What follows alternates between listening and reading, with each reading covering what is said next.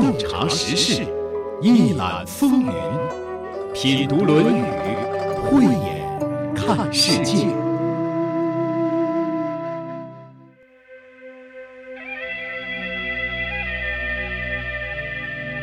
它来源于对天地的观察，被誉为群经之首、大道之源。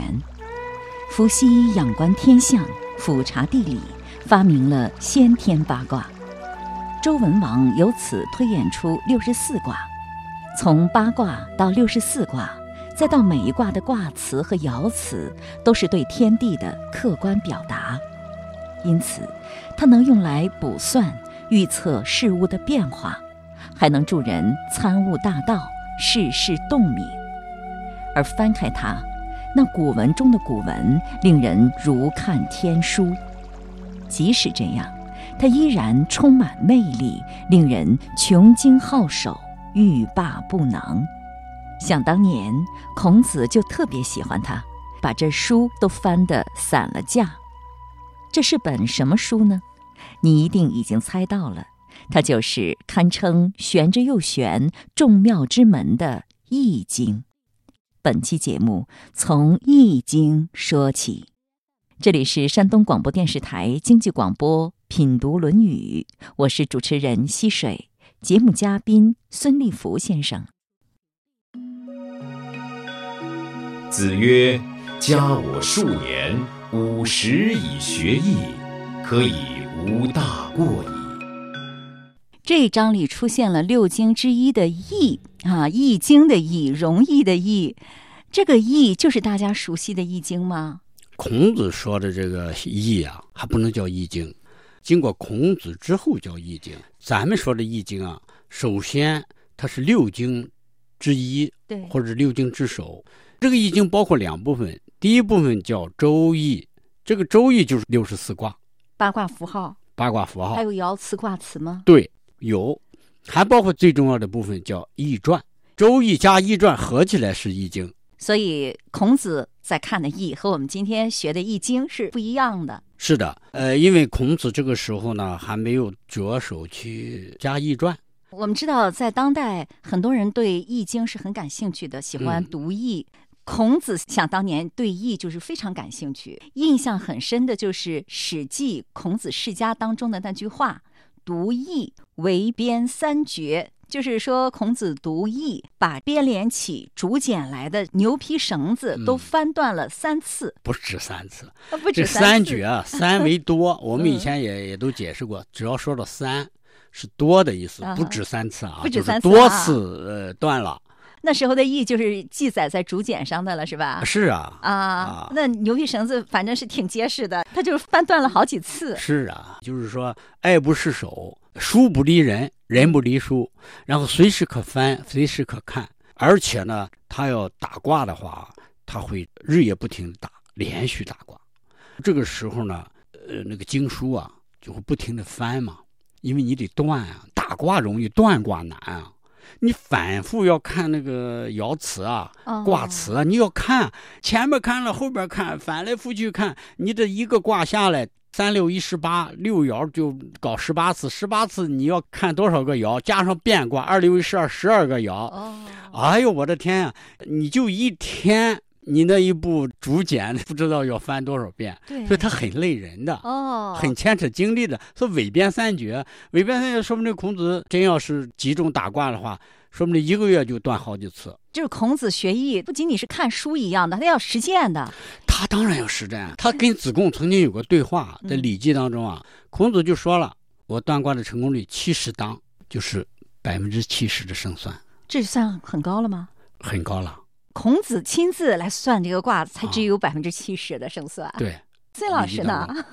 哎呀，我呢真的是好几年不打卦了。上一周打了一卦，就立宪，你就马上兑现了，马上兑现了，就是没超过一个时辰。由此，我们就可以感受到孔子在义上是下了相当的功夫的，嗯，而且觉得读义是非常有意义的，虽然很有难度。我们必须回到当时的政治背景和社会背景当中。当时的政治背景是什么呢？就是神权被天子和王侯独断的占卜这个权利啊，旁落，就是权力下放。天子君王们不独占了，他做了个权力分配。呃，下放到谁呢？下放到他们的卿大夫这一级，就是他的旁庶兄弟们，你们可以去干这个事儿了，你们可以掌握了。这是第一。第二呢，史官掌握了，这这是权力第一个旁落吗？哎，神权旁落。这是好事儿还是不好的事儿啊？从历史发展来看啊，长远来呃看，，从长远来看啊是坏事，就是因为这个才成为绝学的。本来这个神犬啊，它是一个家族的私人之学，它有一个团队做家传，比如说传男不传女，口耳相传，六耳不传。但是呢，不会成为绝学，成为失传的。有一个团队在执行着着？哎，执行使用就是最好的保护。你不使用了，素质高阁了，那很可能他的生命也就结束了。那不是传的很广了吗？传的广也有一个不好，就是所谓的真正的这个里面的窍诀和秘密随之断了，在传的过程当中，它会发生很多变化，变化演绎，真正那个时代的那个秘密没人给你就失传传了哎，叫失传。这是说的整个政治背景，社会背景是什么呢？孔子由士族变成大司寇嘛，有了卿大夫这个政治地位级别了，级别够了，他就有机会像史官、像卿大夫级别一样看到这个典册了，他就可以学会了，可以施展了。那么孔子他要跟自己的政治地位相配啊，所以他也进行了学习。刚才孙老师说，对于某些文化而言，广泛的传播反倒不利于保护和传承，甚至会导致失传。当然，《易经》并没有失传，反倒可以用“经久不衰”四个字来形容。孔子把他关于易学的心得传给了商渠和子夏。再往后，在《易经》的传承当中，颇有建树的人物有田和、焦干、经房、王弼、邵雍、张载、朱熹、王夫之。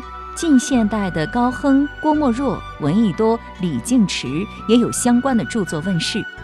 当然，《易经》在传播的过程当中，也不乏良莠不齐、真假难辨的现象存在。要拥有一双慧眼，学得真经也不容易。我们今天很多人也喜欢易，孔子你看也喜欢易，但是呢，也有很多人并不是很了解易的。如果现在让你简单的介绍一下嗯这个易，你能不能用比较简短的话让大家知道这个《易经》到底是用来干嘛的呢？好，首先呢，我们简单说，易是讲阴阳的，嗯就不管哪个易，连山易、归藏易、周易，它就是讲阴阳的，一阴一阳之谓道。第二个，这个易它专门是用来就做一件事儿，占卜，或者叫预测，判断吉凶，判断消亡吉凶以及它的变化，就做这个事儿的。那孔子他这么喜欢易，他也看这个易，他也去实践一下易。你觉得他为什么喜欢呢？《易经》的易，单看这个甲骨文，它实际上是画了半个太阳，半个月亮，然后再加了太阳光的影子画出来。那个日影是不是一个时辰每分每秒都在变？说这才是易的根本。所以他讲的是道，道的就是讲的阴和阳，就是变化。所以这是易的根本。那么孔子为什么喜欢？他是不是从中能够看到天机呀、应该是对的。看到天机，谁都知道，神权为什么不可怀疑？他是有权威的，我们要信奉他、尊奉他，甘愿受他的指使和领导。他的权威来自于什么？来自于天道。天道可掌握吗？哎，到了孔子这个春秋末年，他变成可掌握了，因为神权旁落。突然发现这个技术，我们这个级别的也可以了。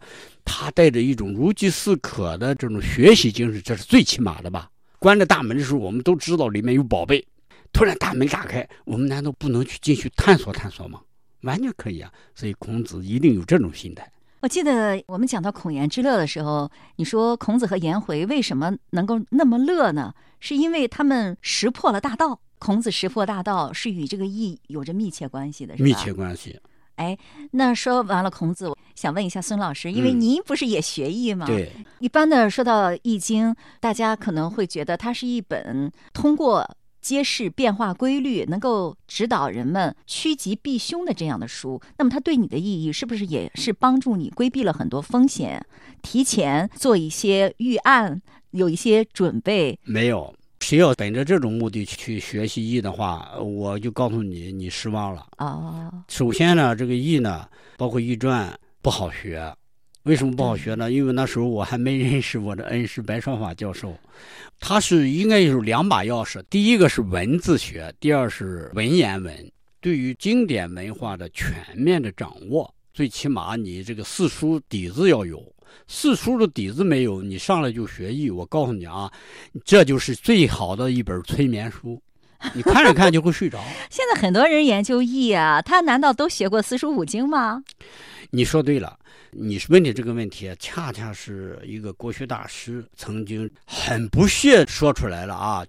我请问，你有古文字的基础吗？你有四书的功底吗？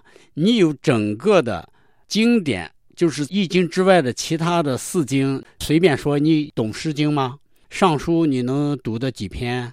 上古的历史你能掌握多少？都不掌握，对不起。你仅仅会一个叫方剂当中的剂，简单的一个操作，你会这个而已，技术而已。哎，这个技术人人都可以学啊。人类的知识不是有三个层次吗？第一个是知识层面，第二个技术层面。知识层面和技术层面都是通过查找、仿效，你都能掌握。但是最后一个层面叫智慧，智慧这个层面是传授不了的。只能靠启迪，靠你自我各方面的研修形成、沉淀，作为自己的一套思维方式，这才叫智慧。否则你就成不了大师。否则就是有术无道。有术无道是瞎胡闹，有道无术呢也不行。有道无术是空妙。对，所以道术并用，也就是说，你既懂得技术，你又懂得什么智慧。变成你思维导图，技术只是你的其中之一个手段而已啊。其实技术起作用的是智慧啊。技术其实比较容易学到，容易学啊。对你这个道，你像四书五经，他所讲的那种大道、人生的真谛，我觉得，尤其是要知行合一的话，那是需要很大的功夫的。是啊，你刚才讲的《春秋》啊、《尚书》啊，以及四书当中讲到的人生的大道，我觉得如果对这些东西也不太懂的话，他可能根本用不好易的。对，算卦容易，断卦难。算是技术，断是智慧。那如果没有古代的这些文献的基础，学了易经，也就是术，对自己没有太大的意义，是吗？对，如果你是专门是为了学习、锻炼一下的话，我劝你先要拿到两把钥匙，然后打下基础再去学，就是文字学和文言文学。那你说到这儿，可能很多人就不愿意学了。是的，是的，因为它本来就是私学，本来就不是普世的学问，你干嘛要去学？我们知道，我们山东有一个了不起的呃医学家叫刘大军，呃，刘大军先生呢，他曾经对于《易经》的阐述，他是这么讲的啊：相术一个派，义理一个派，就是把这卦打出来就是相，就是技术派。就技术派就推测一下我这次出门顺不顺利？对，这叫技术派。嗯，还有一派，就是由于易传的产生，十篇文章叫十易，十个翅膀。由于产生了这个，他就上升到哲学层面，所以他出来义理派，产生着解说相术的一个文字。这十篇文字就把里面的相术就说了差不多了，就不用占卜就可以做，就出现这两派，一个技术派，一个哲学思想派。但是。刘大军先生是这么阐述这两者的关系的。他说：“第一，如果你不会相术，《易经》啊就不存在，因为这是基础。但是如果说你没有义理，这个相术的存在的可能性就很低很低了，就是他的生命啊会很短暂，流于什么世俗，就会自然就消亡了。”因为他有哲学层面，所以他的思想的光辉一直指导着我们什么天地人三才，才有了中国璀璨的文化，他才成为五经之首的。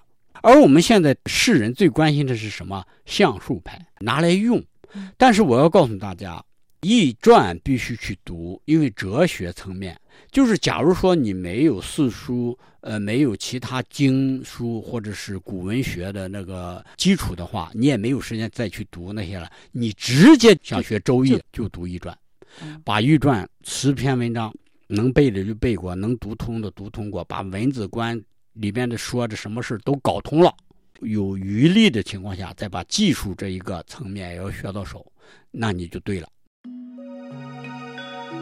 子曰：“加我数年，五十以学艺，可以无大过矣。”那《易经》带给了孔子什么样的感受呢？孔子对易的态度又是什么呢？我觉得在这句话当中是能够体现出来的。能够加我数年。加是什么意思呢？加肯定是加上嘛，就是自己还没有到这个岁数，再加上到了那个数，就不就到了吗？增加嘛，自己才四十五，再加五年不就五十了吗？所以他叫加我数年。加我数年，五十以学艺。你连起来给大家解释一下。这个意思就是说，孔子这个时候啊，就是四十五六嘛，不管怎么说，没到五十，还差几年？差几年呢？数年不会七八年，五年以下，一年。以上有数，什么叫有数？一伸巴掌就叫有数。数年的意思就是三四年、四五年最多。五十以学艺，加了这数年以后，我就到了五十了。以学艺再来学《周易》，当时孔子还没有学《周易》，也是还没到这个岁数。为什么要到这个岁数才开始学《周易》呢？这是双关语。我们首先看这个孔子是什么时候说的这个话。对呀，是孔子学了易之后，还是学易之前？听您的意思是现在还没学易呢。这种章节啊，子曰什么，子曰什么，是学生回忆老师的讲话。嗯，老师一定是经历完了这个事儿，告诉学生们，我啊，当时才四十来岁不到五十岁，差几年。当时的时候，如果加给我四年，我变成五十了，我当时就学艺，后面就无大过了。但是这个事儿呢，是已经过来了。那么孔子这样一说呢，学生们会心一笑。为什么会心一笑？我告诉你，这里面暗藏着一个双关语，是孔子的幽默。孔子的幽默在《论语》当中比比皆是，就是双关语或者是文字游戏用的特别多。这其中用了个双关语，就是五十这个数。学艺第一个要用占卜，占卜要会推演，推演要用了大眼之数，大眼之数的大数就是五十。用得着这个大眼之数，就一定要五十的时候再学吗？它是双关啊，暗藏了大眼之数这个技术。大眼之术就是易当中用来推演算卦的技术。八八六十四卦，所有的卦每一个卦都有六个爻组成。这六个爻怎么出来的？是用五十个大眼之术筹措或者施草啊，用它一遍一遍推演出来的。啊，这个演就是推演的演吗？哎，或者是呃行走的行中间加三点水，延伸的延啊，延伸的延也都可以。孔子啊，他把五十的大言之数这项技术和他到了五十才掌握这个技术这个事儿作为同一个事儿来说，孔子做了一个幽默嘛。孔子就恨自己当时为什么不早点学学这个五十这个数呢？是因为没到五十，只能找这个不是原因的原因来怎么样调侃一下？不是原因的原因。哎呀，为什么没早学呢？还不到五十嘛？哎，大家哈哈一笑，调侃自己。哦，你这样说出那个调侃的味儿来了，倒是。接下来又出了这么一句话：“可以无大过矣。”学了易有什么好处呢？哦，学了易就可以无大过了。大过小过啊，不二过等等啊，孔子经常说嘛。过影响自己生活质量吗？对呀，平常大家大过小过经常不断的哈。对，也不以为是过吗？不大过啊就是不违背天道，最起码这个知天命，不能是无知，无知就会产生大过，无知者无畏必然造成大过，违背道，这个天谴就叫大过。就是说，学了易之后，他真正明白了易，学通了易，就可以不违背自然规律了。对，就可以无大过了。嗯，但是还会有小过。只要是人，他都有过，只要不二过就行。就是你不要在同一个水沟里面摔倒两次。那很正常啊，摔倒两次是吧？这顿吃多了，下顿又吃多了，这也算过。我觉得在圣人看来，这也算过呀。这也算过，就管不住自己。对呀，哎，管不住自己是为什么呢？这里面是有道理的，就是是他的思维出问题了。这是一个习惯。习惯造成了他的思维，思维指导他的习惯。思维啊，是因为习惯形成的，反过头来，这个思维呢又指导了他的习惯。他就认为好像没有一个外人监督，也自我反省也没有，自查更没有，吾日三省吾身更不存在。所以他就是一天当中这同一条河沟恨不得摔倒无数次。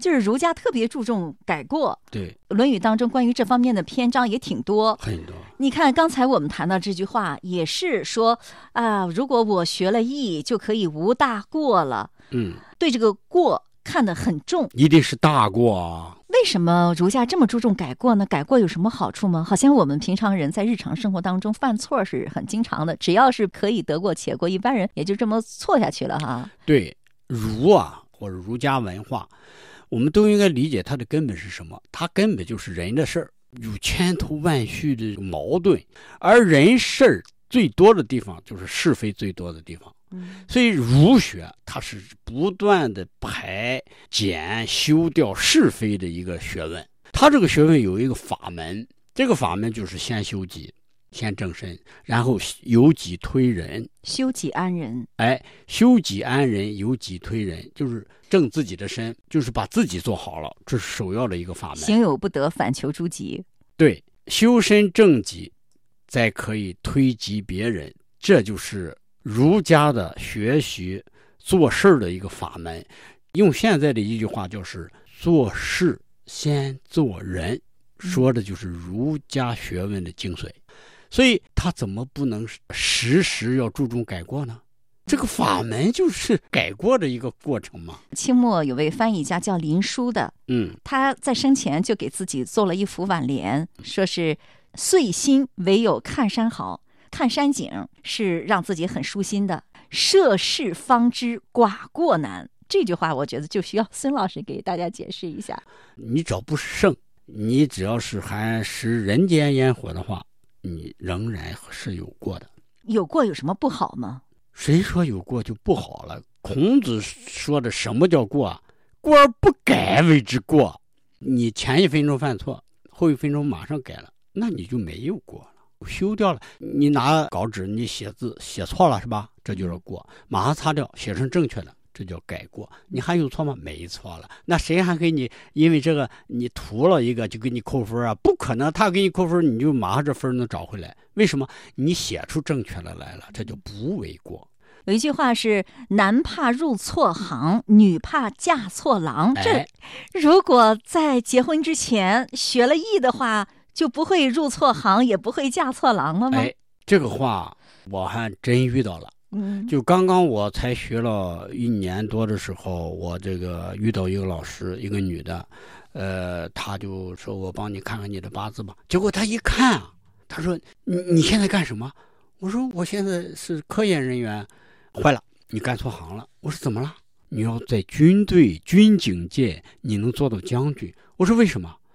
他说你这个八字里面就含着这个。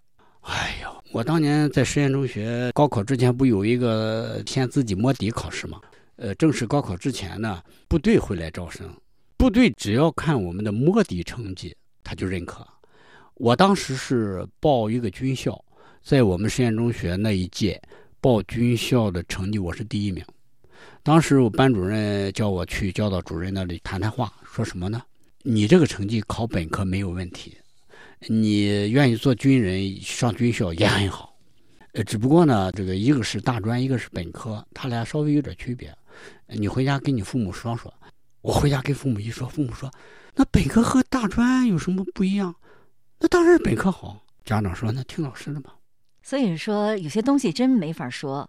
很多人都想上个一本啊，上个名校啊。有些人呢，可能就只能上个中专啊、高中啊、大中专啊、对呃专科呀。你说谁的最终的命运好呢？对，真很难说的。那个时候中越自卫反击战七九年嘛，嗯打响了。我八一年高考嘛，呃，我应该如果参加了军校以后，我有可能会上这个中越前线去打炮，去经历一下战争，然后呢，回来就提升当将军。你可能回不来呢。呃，我们是炮兵指挥 指挥人员，是在后边，不是在前线，在后面打炮啊。有人当时就去了。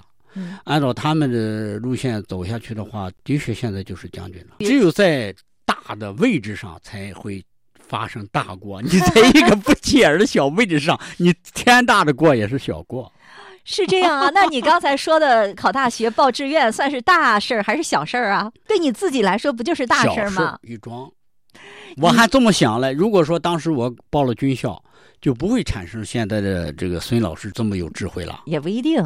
这很难说啊，但是我可以为中国的国防事业说不定能做贡献。呃，比如说考大学报志愿，我没上这个专业，上了另一个专业，没学工科，学了文科，或者是没学什么英语专业，而学了个艺术专业，都可以，都可以，无可无不可。这不算大事儿，不是大事从茫茫人海或者是个人的人生长河当中都不是事儿。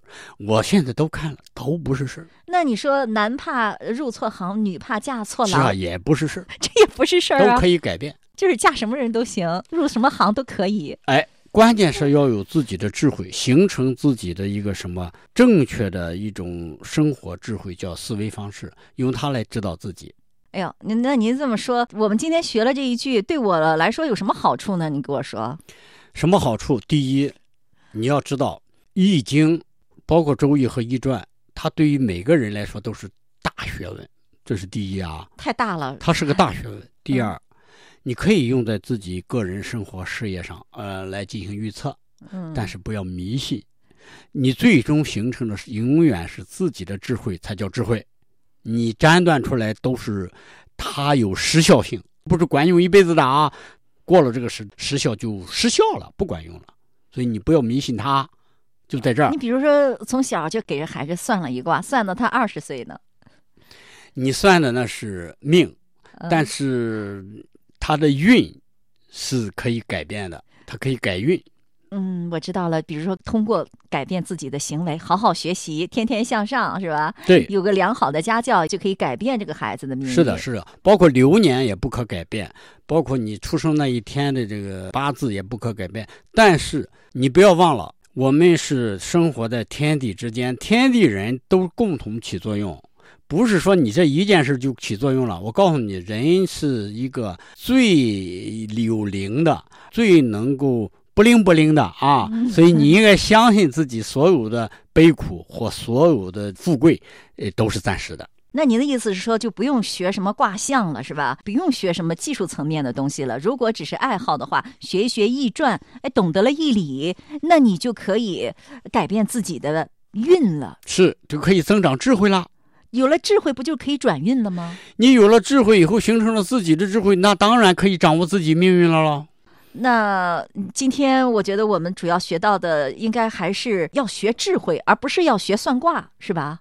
是的，这个是绝对是作为我们这一章的一个总结的一个关键语。嗯，那怎么样拥有智慧呢？学学易传，懂得一下里面的哲学思想，建立我们的智慧体系。它里面传达的主要哲学思想，你能用几句话给大家概括一下吗？概括一下：第一，阴阳是大道。太悬了这一句。第二，五行可掌握；第三，规律可以循。本来以为听懂了，现在又有点懵了。还好，我明白了一点，就是人的命运是可以掌握在自己手中的。方法有二：一是学，二是改。今天的节目就是这样了，亲爱的朋友，感谢您的收听。节目嘉宾孙立福先生，编撰主持溪水。